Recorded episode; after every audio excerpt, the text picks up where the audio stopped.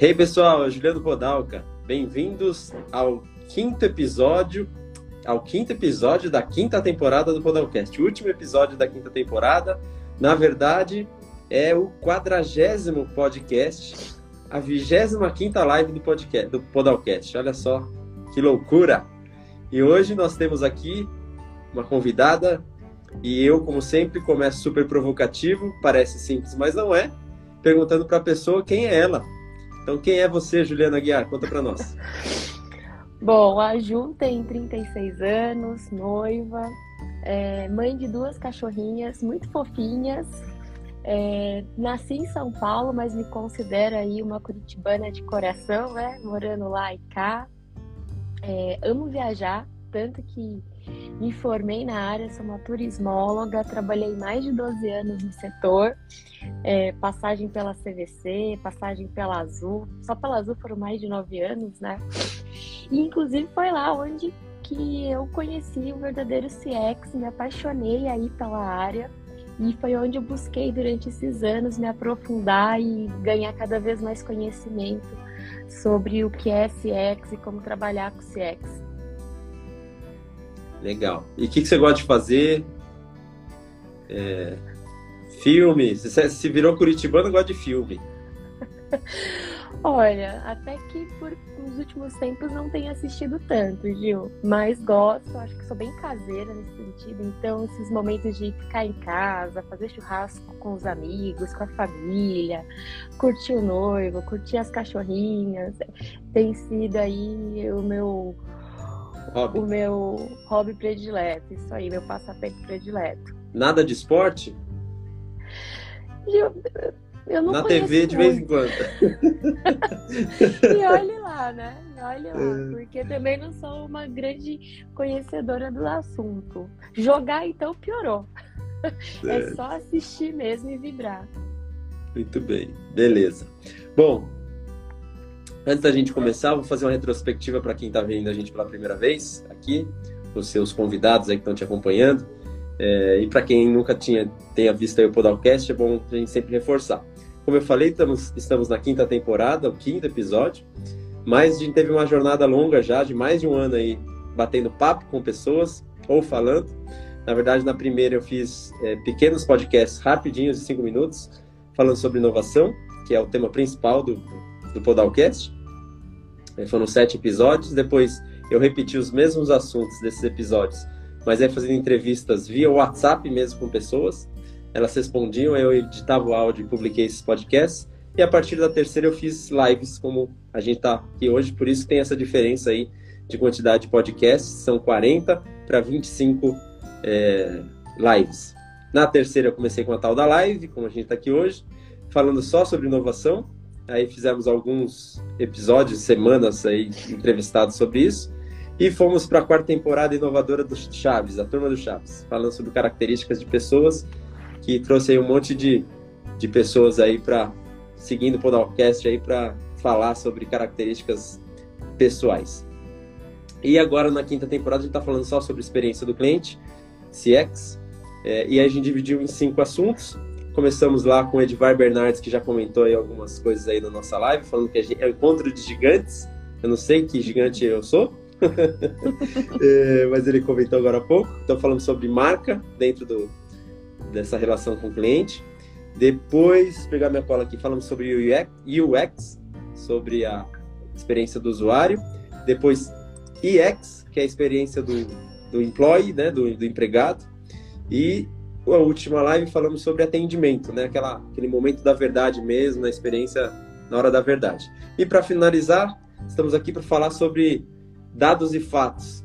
Para você saber, na primeira e na segunda temporada eu já falei sobre isso, falando sobre inovação, mas o quanto eu acredito em qualquer tipo de gestão que possa ter, você precisa trabalhar dados e fatos, né? Saber é o, é o alvo, assim, né? é o farol que direciona a gestão, na minha opinião.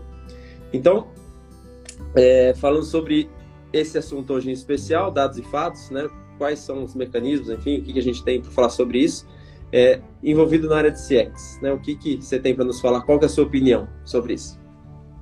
Bom, Gil, tem uma frase que eu gosto bastante que eu levo para minha vida, principalmente para meu trabalho, né? É, o que não pode ser medido não pode ser gerenciado. Então, quando a gente Deming, fala... né? É Deming. Exato.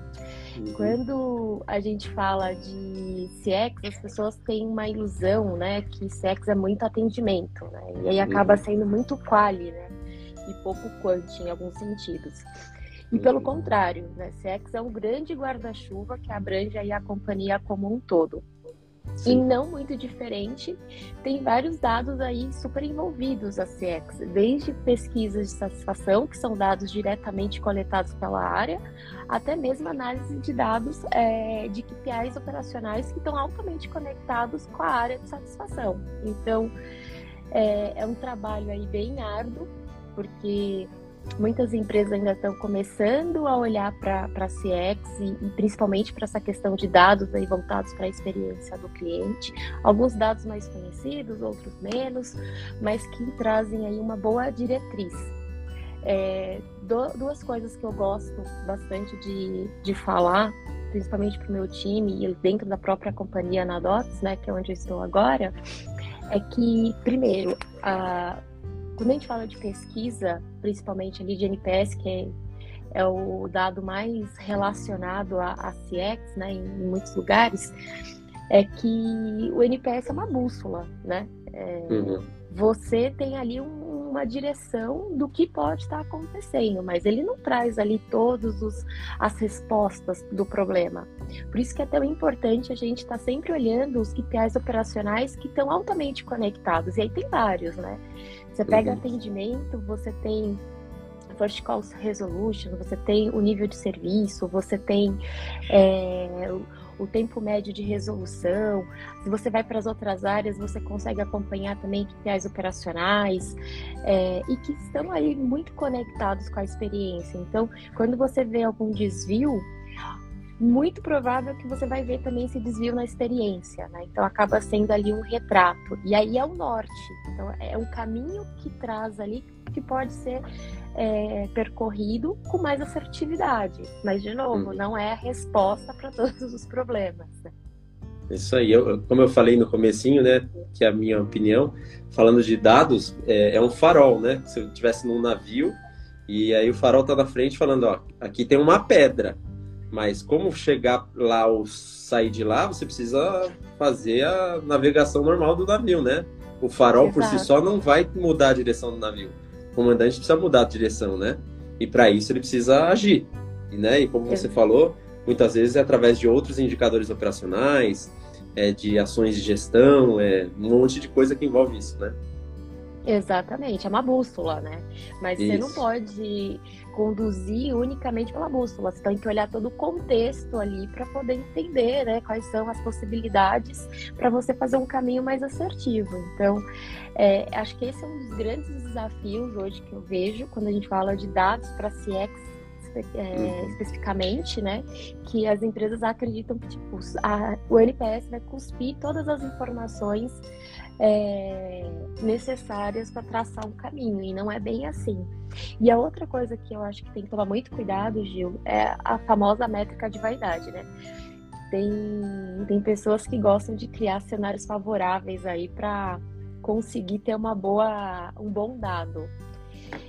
Hum. Falsa ilusão, né? Também, porque você pode ter um número lindo ali, mas uma hora a conta chega, né? E chega cara. a prática é longe do, do, do, que o número fala, do que o PowerPoint mostra.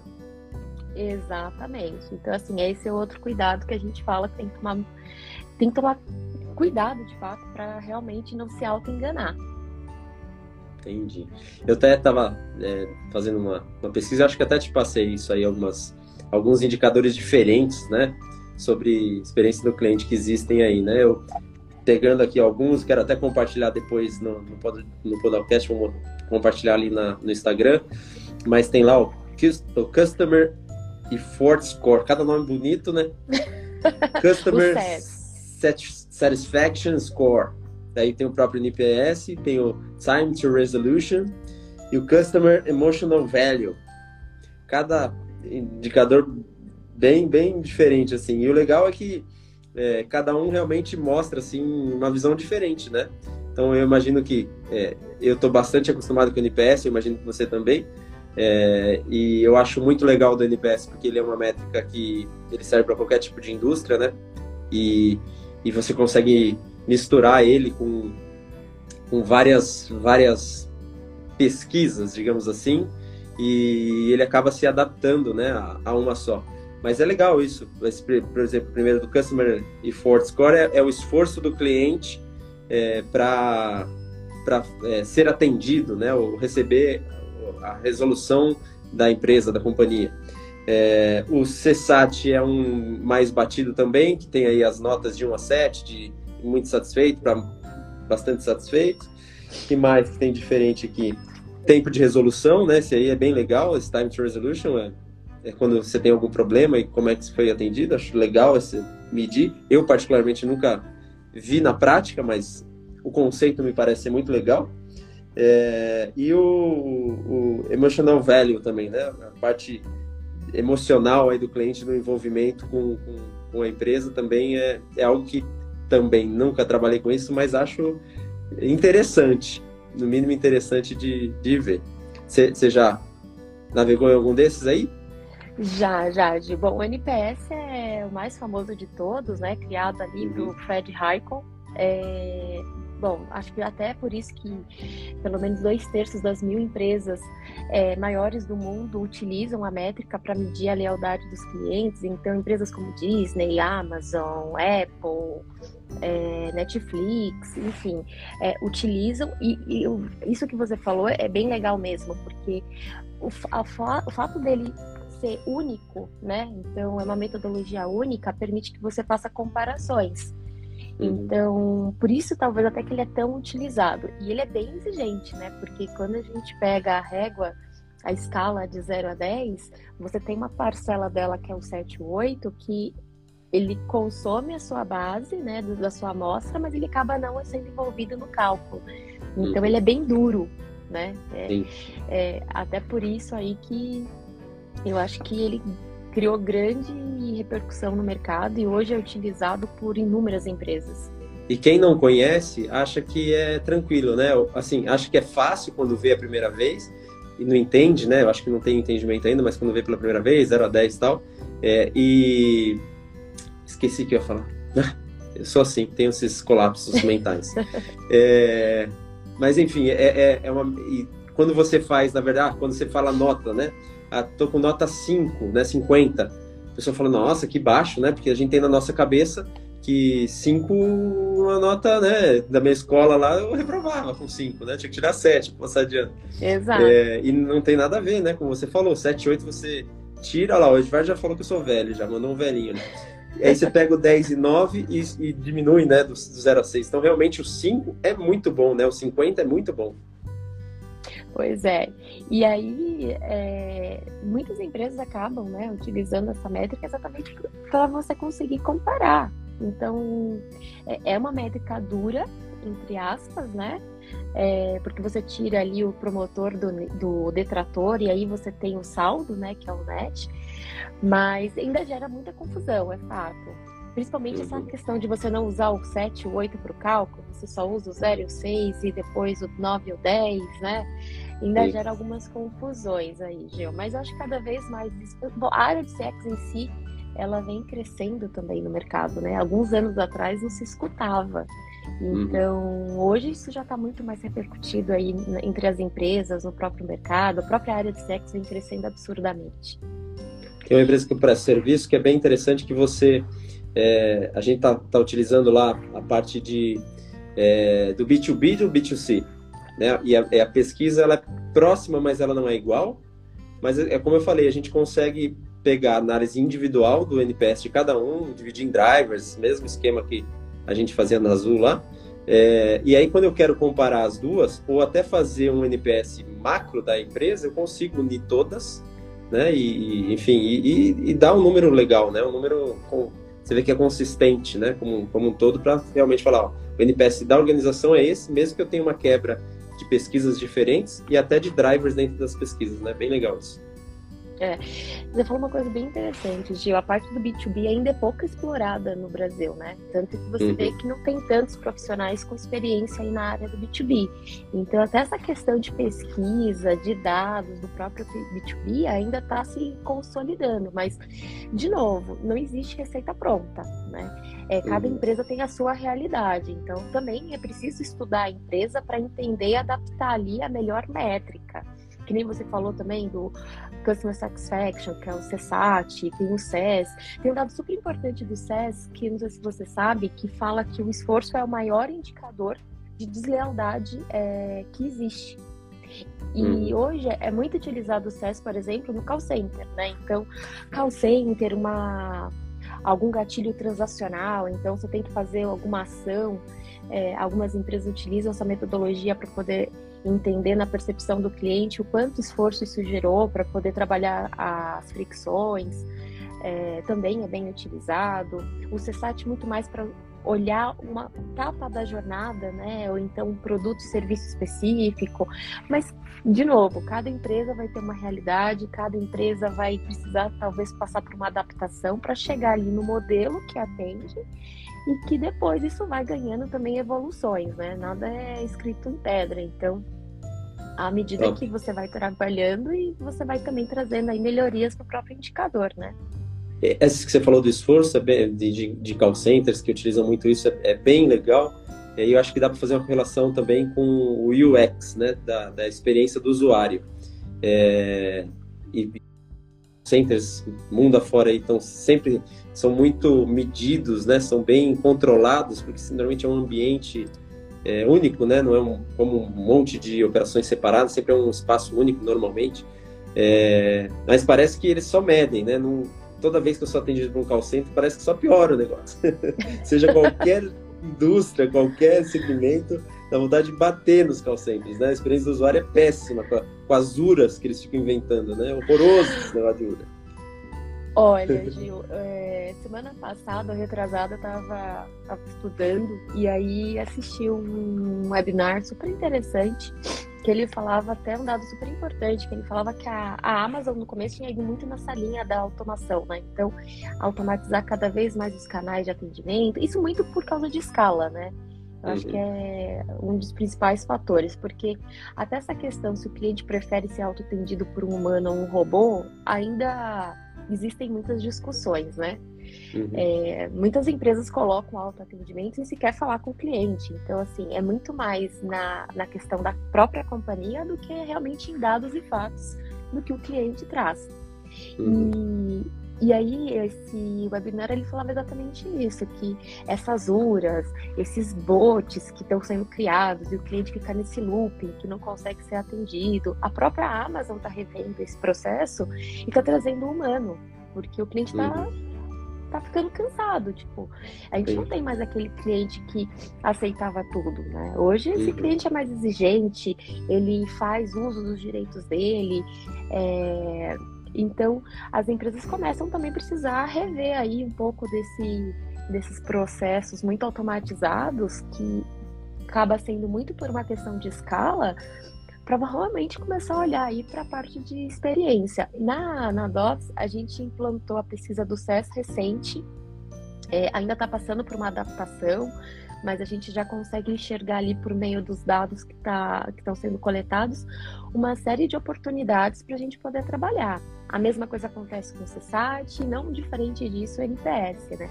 E aí olhar de novo os indicadores operacionais. A gente não pode olhar só pela bússola, né? A gente tem que olhar uhum. pelo contexto. Então, começar a rever aí alguns indicadores para ver se faz sentido.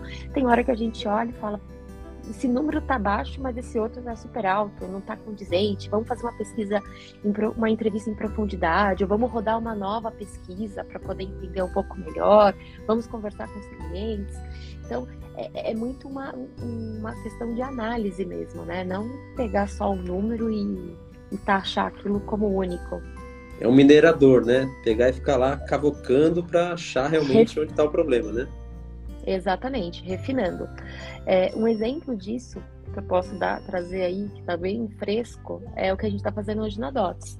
Então, na DOTS a gente tem todas as pesquisas, a gente tem o NPS, a gente tem o CSAT, a gente tem o SES, É, tem outras pesquisas que acabam acontecendo aí e que viram um grande banco de dados, né?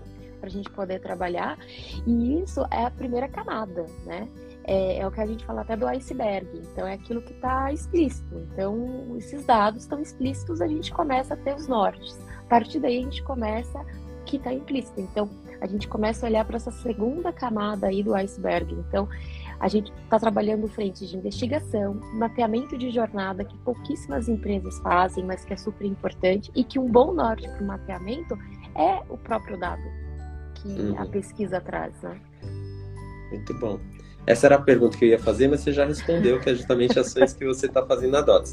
Mas até dentro do que você estava falando, né, do, é, da, da, experiência da, do, de, do humano, não humano, né, eu, eu, eu sei muito do motivo que as empresas estão seguindo para essa linha da, é, da automatização, porque envolve muito custo, né, é muito mais fácil você colocar um robô para falar do que um ser humano, é, e, e acho que também tinha uma resistência muito grande dos, das pessoas mesmo, né?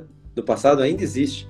É, mas eu, eu, acho que isso tem muito vinculado com idade, né? Pessoas, não é, não é para 100%, mas pessoas mais velhas têm mais resistência, pessoas mais novas têm menos, menos resistência.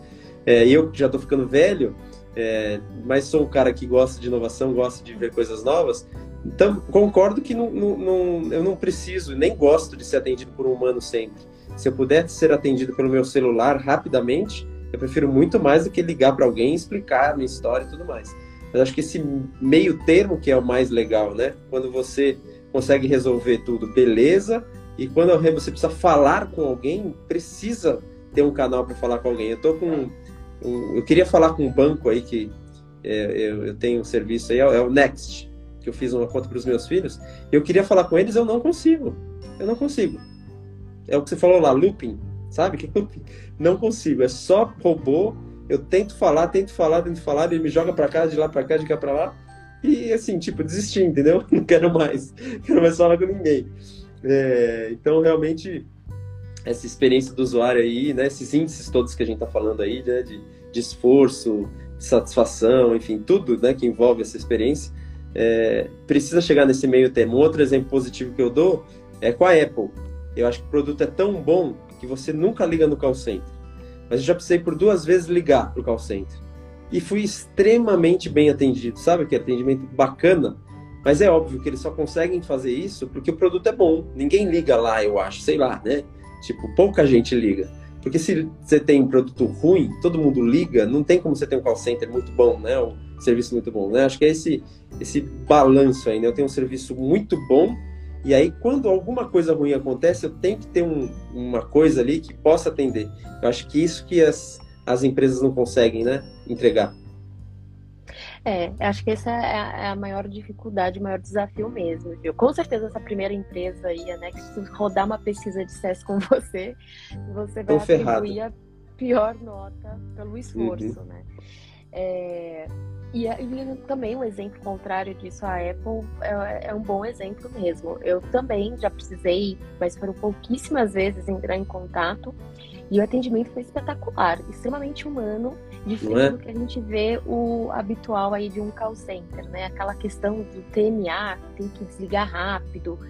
Não existe, tipo, o que uhum. prevalece é prezar ali pela qualidade. Então, a gente não tanto é que a Apple é uma boa referência aí de quando a gente fala de atendimento de call center, né?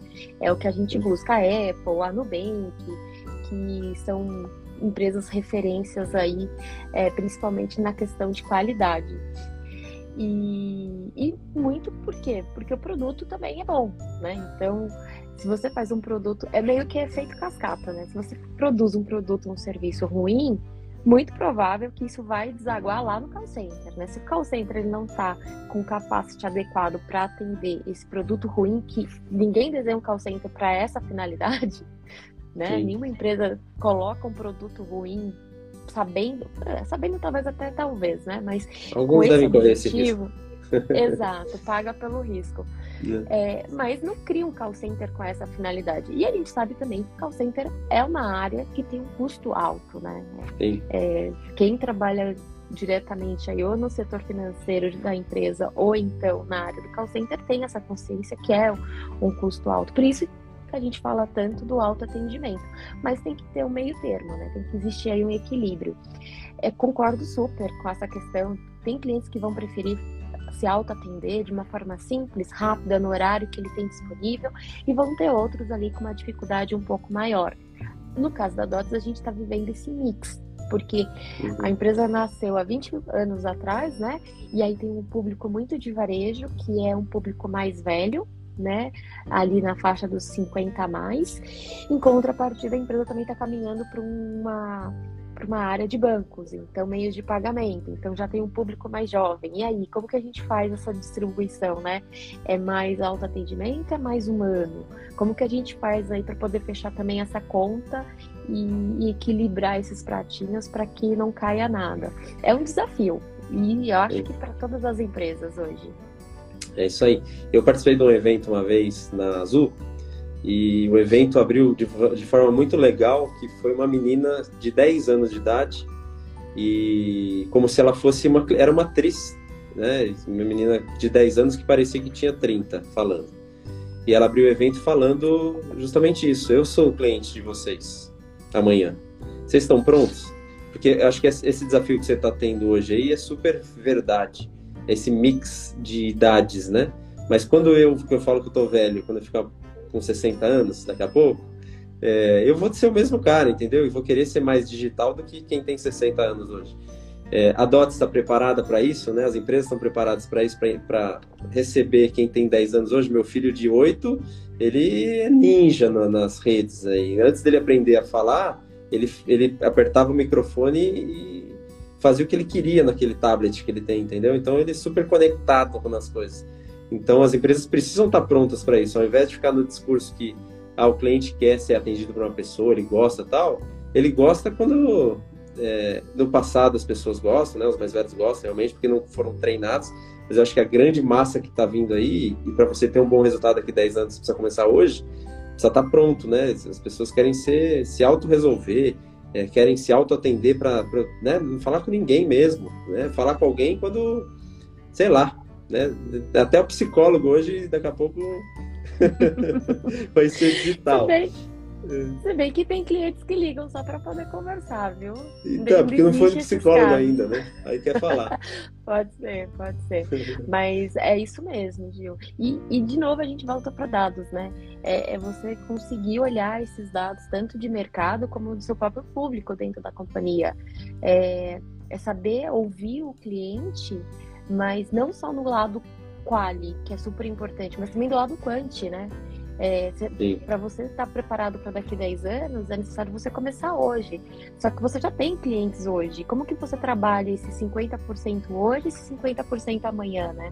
E, e, tudo isso é fundamentado por, por, dados, né? Então, a empresa tem que ter esse hábito de estar tá olhando esses números para conseguir fazer uma boa estratégia é, equilibrada, porque também não dá para pensar só no da manhã e esquecer no de hoje. E também não dá para só fazer o de hoje e esquecer o de amanhã.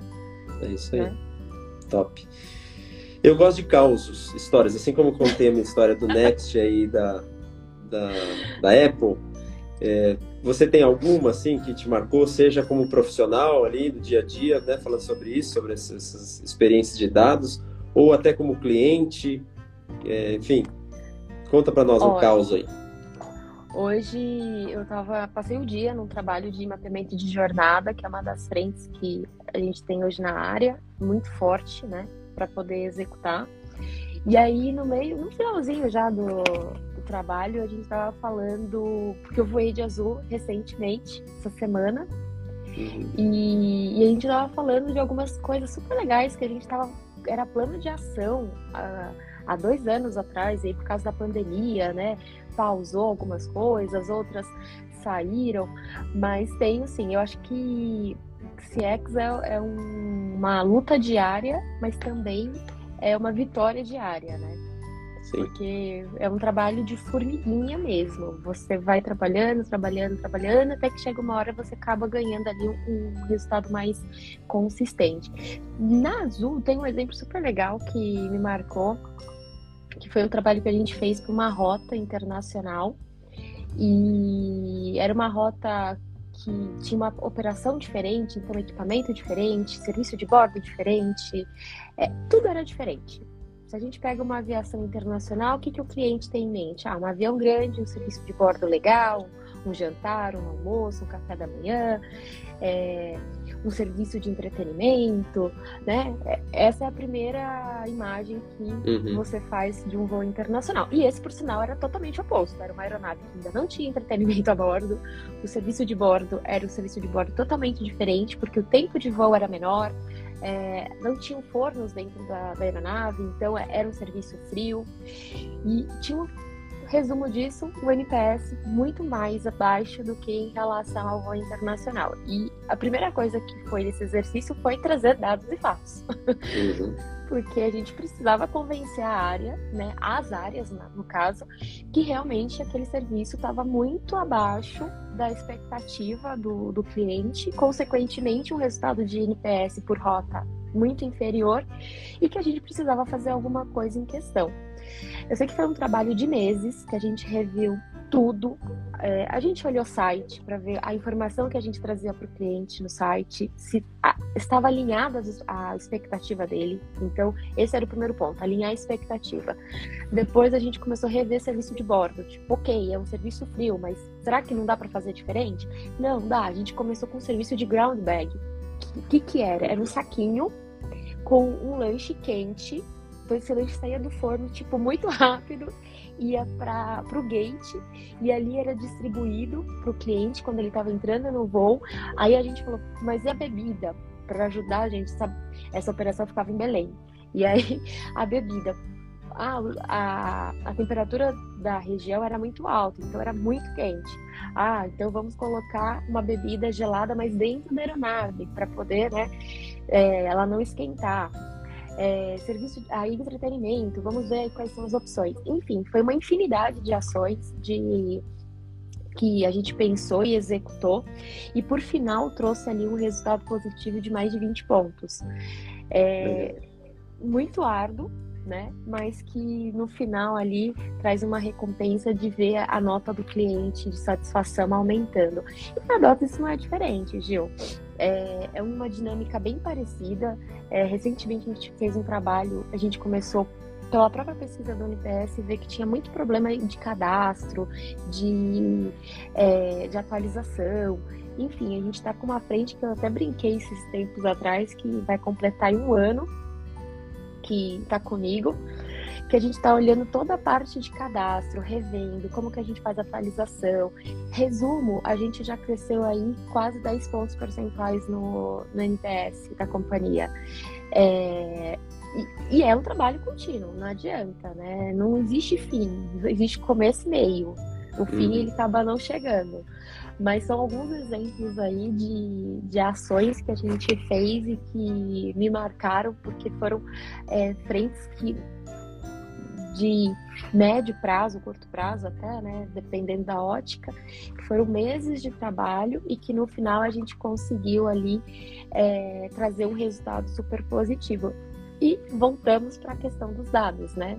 Desde o primeiro momento de conseguir trazer as evidências necessárias que aquilo estava é, além do que o cliente esperava, né, na questão de inferioridade, e também depois de medir isso e falar, olha, estamos no caminho certo, a gente precisa continuar esse trabalho e ver o que, que dá para fazer, se faz parte da estratégia mudar ou não, mas como a gente melhora.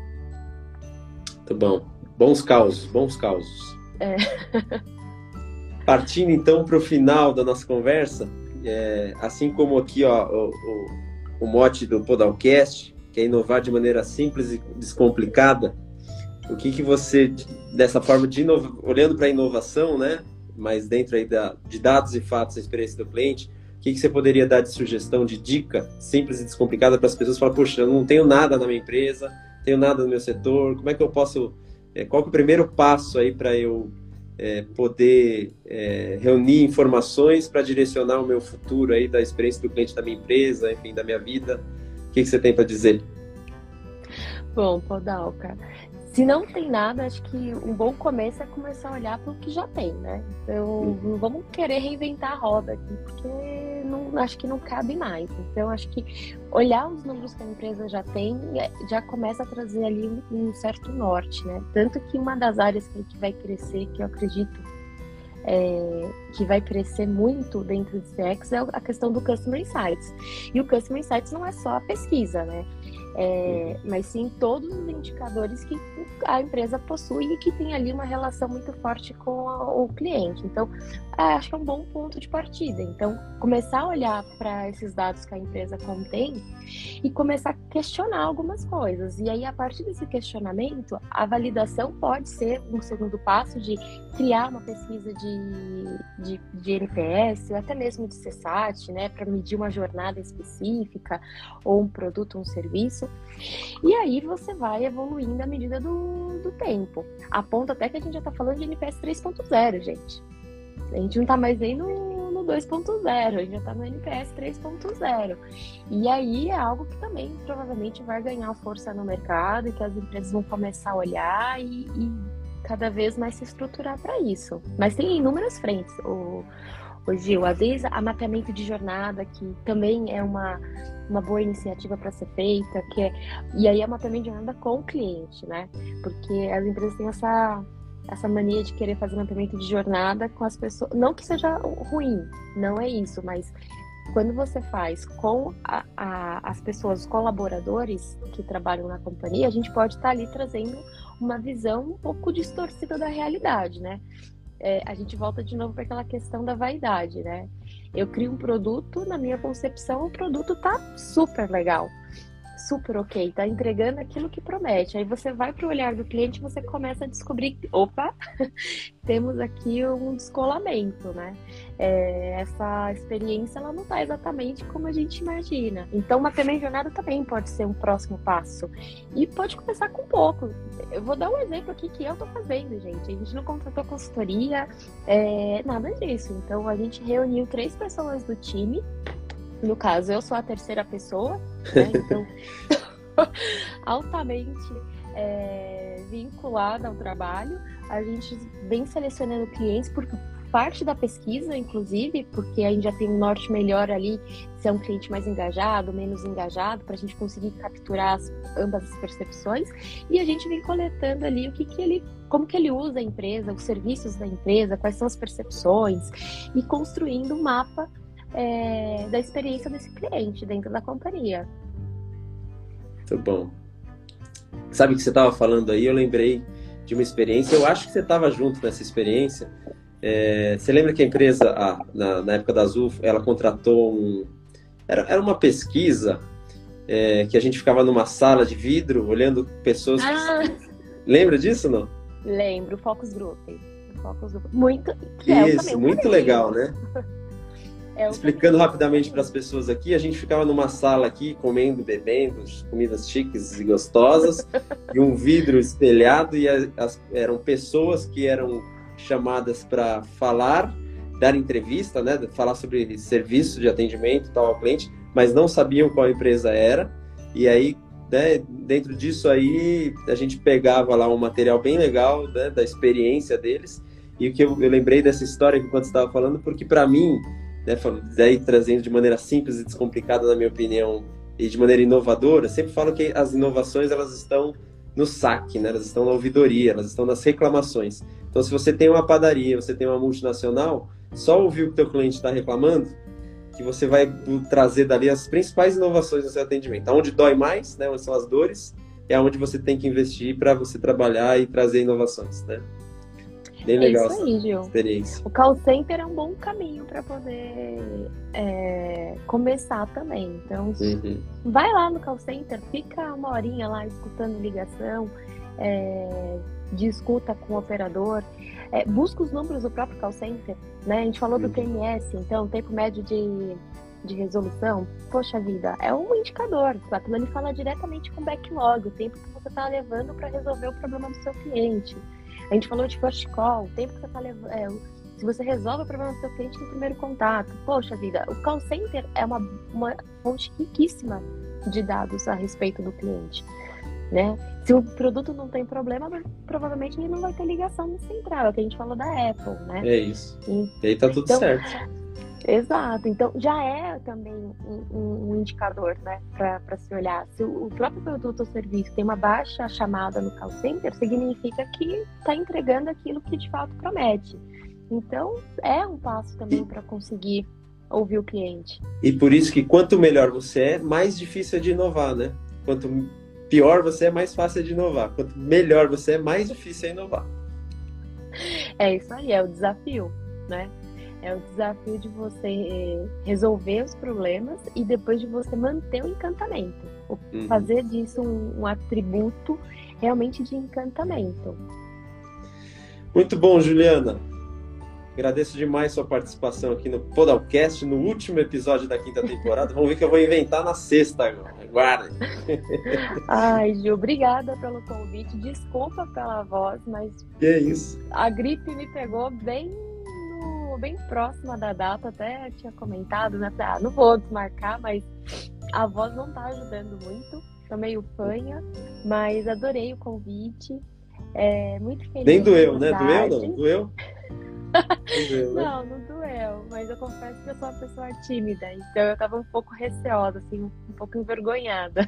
Você sabe que várias pessoas foi a primeira vez aqui no Podalcast, e aí eu vejo elas brilhando depois, entendeu? Daí perde o medo é e vai que vai. Rompe a barreira já é. Rompe a barreira, aí vira podcasters. Pois é, quem sabe, Gil, quem sabe.